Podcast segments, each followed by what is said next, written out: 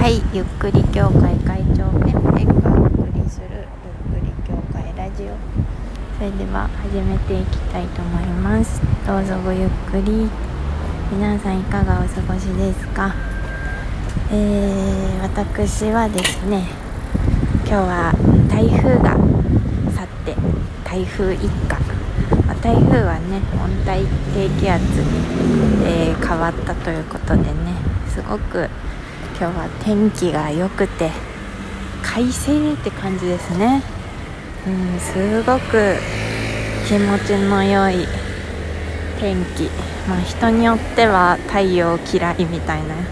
人もいると思うんですけど。私は割と天気がいいとテンションが上がる。まあなんか暑い夏の日だとテンション下がるけどこうやって秋の過ごしやすい天気だとねあのー、とっても散歩したくなっちゃうような気持ちになってただいま散歩をして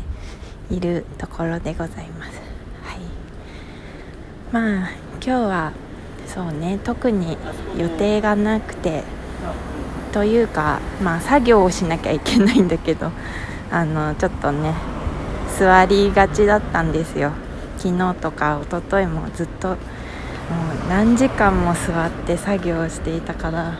もうそろそろあの動きたいぞみたいな欲が溜まってきて今日はちょっと散歩をしてから作業をしようかなというふうに思っています。なんか今日ねそのまあ私の部屋すごくあの太陽がめちゃめちゃこう眩しい部屋なんですけれども朝にね。そう。だからこう自然と早起きしちゃって今日。そう。まあ早起きって言ってもあのいつも通りその出社する時といつも通りぐらいの時間なんですけどまあねなんか休日だからもっと寝ててもいいんだけど今日は割と早く起きて、えー、よしなんかしたいなって思ってなんて健康的って思って 洗濯を干して洗濯物干して、えー、それでねなんかすごい今日は こんなこと言うの恥ずかしいけど今日はなんかすごくなんだろうな自分の気分を上げたくってそうすごくなんか上げたくなっちゃってなんかメイクとかもいつもより時間かけちゃったの。特に用事もないのに。誰に会うとかそういうのもないしむしろ帰ってきてあのから作業しなきゃいけないみたいな感じで本当でもご飯もちょっと美味しいもの食べたいなみたいな感じでね。あのまあ私引っ越してから、まあ、そこまであの開拓してなくて、まあ、ちょっとはしたんだけど最近してなかったな忙しくてって思ってちょっと開拓しようって思ってあそういえばここの蕎麦屋行ったことなかったって思って蕎麦屋に行こうと思って。でもうなんか蕎麦屋めっちゃ近いのマジで。うちから3分もうかかんない。1分とかで着くぐらいめっちゃ近い蕎麦屋なんだけどもうなんかフルメイクで でちょっとテンション上げたいからなんかもう銀座行きますかみたいな服着て一番近い蕎麦屋に行くみたいな。徒歩1分なのにめっちゃなんか気合入ってるみたいな。そんなわけわかんないことが起きたんだけどそうそんな感じで今日はルンルンしています。そう。まあこうやってねあのなんだろうなゆっくりする時間っていうのが私にとってはとても楽しくワクワクする時間なのでたまにはこんな、えー、意味わかんないね非効率な、えー、過ごし方もいいかなと思ってね。今日はそんな感じで楽しくお散歩をしています。あの食後の散歩ですね。ただいま先ほどまで蕎麦屋にいて、えー、とても美味しいそばでした。初めて行ったたんだけどね。そうなかなかの人気店みたいであのー、結構待ち人？待ち人？もうたくさんいてそう。結構美味しかったの。すごくなんだろうな。私長野のそばが大好きなんですけど、まあ、そこの長野のねそばを思わせるようなあとはわさびがとっても美味しくてあの美味しくてというか香りがとても良くてなんか、まあ、そこもねあのわさびといえば安曇野みたいな感じですけどあの長野を思わせるようなお蕎麦の味でした。長野を思わせるお蕎麦の味って変な日本語ですね。はい、まあ、そんな感じでとてもあの美味しかったです。でなんかまあ結構ちょっと値段が張るお蕎麦なんですよね。だからなんだろうな上品なお客様がちょっと多くってあの隣のご夫婦がねなんか素敵な会話をしていてなんか本当に超どうでもいい些細なことなんだけどなんかすごいほっこりしちゃった話なんだよね。話す前からなんかねそんなことを言ってみたいな感じですけどあのなんか隣の人がねそばの話をしてたの。ご夫婦で多分そうね還暦は確実に迎えていて多分年金生活してるのかなみたいな。ご夫婦がいてで結構やっぱ上品な感じでね仲睦まじい夫婦っていう感じだったんですけれどもすごい奥様が可愛らしくてなんか奥様がこうなんかこう喋ることに対して、まあ、旦那さんがフフフみたいな感じで笑ってるみたいなそういう夫婦の会話なんだけれどもなんかその隣のご夫婦がね今まで食べた中で一番美味しい天ぷらそばの話をしていたんですよ。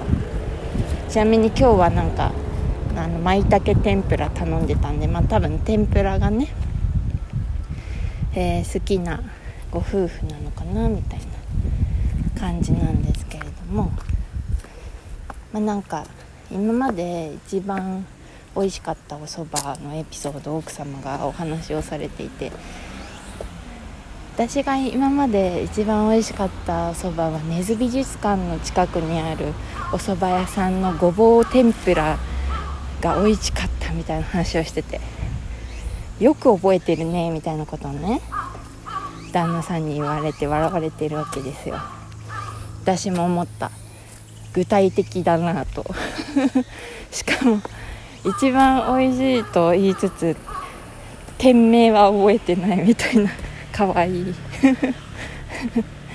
そんな感じで、まあ、なんかそのね話をねこう奥様がこう進めていっていてあのまあなんかそのね根津美術館の近くのお蕎麦屋さんを探していたんだけれどもあの、まあ、見つからなかったと。見つからなくてなんか代わりに神社を見つけちゃったらしくてで、まあ、ご友人と一緒にねそのそば、えそば屋を探していたんだけどその神社に入って神社にそのお蕎麦屋さんが見つかりますようにってお願いをしたんだって。かわいい。そしたら見つかったのって言って旦那さんがそれを聞いてははははみたいな感じでよかったねみたいな感じで。何この可愛いいご夫婦ってすごい思っちゃって。そう。で奥様は本当に「神様ありがとう」って本当に思ったのって言ってるの。可愛すぎるでしょって思って。ね。だから私はあのやっとの思いでたどり着いたお蕎麦屋さんのごぼう天ぷらを忘れないって言ってたの。店名覚えてないんだけど根津美術館の近くにあるお蕎麦屋さんなんだなみたいな青山の辺りのあそこら辺のね 骨董通り沿いなのかなみたいな。そうそんな感じでね。すごい可愛らしい奥様だなと思って聞いてたんですよ。でなんか私そのエピソードを聞いてちょっと思ったことがあってなんか人ってそのなんだろうなやっぱその味？味ってこう覚えているけどやっぱりちょっと経つとてか歯磨きすると忘れちゃうじゃないですか。ね。そういうもんでしょ？味って。再現するとか結構難しいことだと思うんだよね味を。そう。だからそのあのお店美味しかったっていうのはその前後とのエピソードを含んだ、えー、思い出が印象に残るかどうかみたいなことがかなりその味にまで影響してくるというかっていうか味は多分覚えてないんですよ多分。美味しいで終わりだから。でもそのね思い出とか、えー、そういうことがやっぱり印象に残るっていう中でねとっても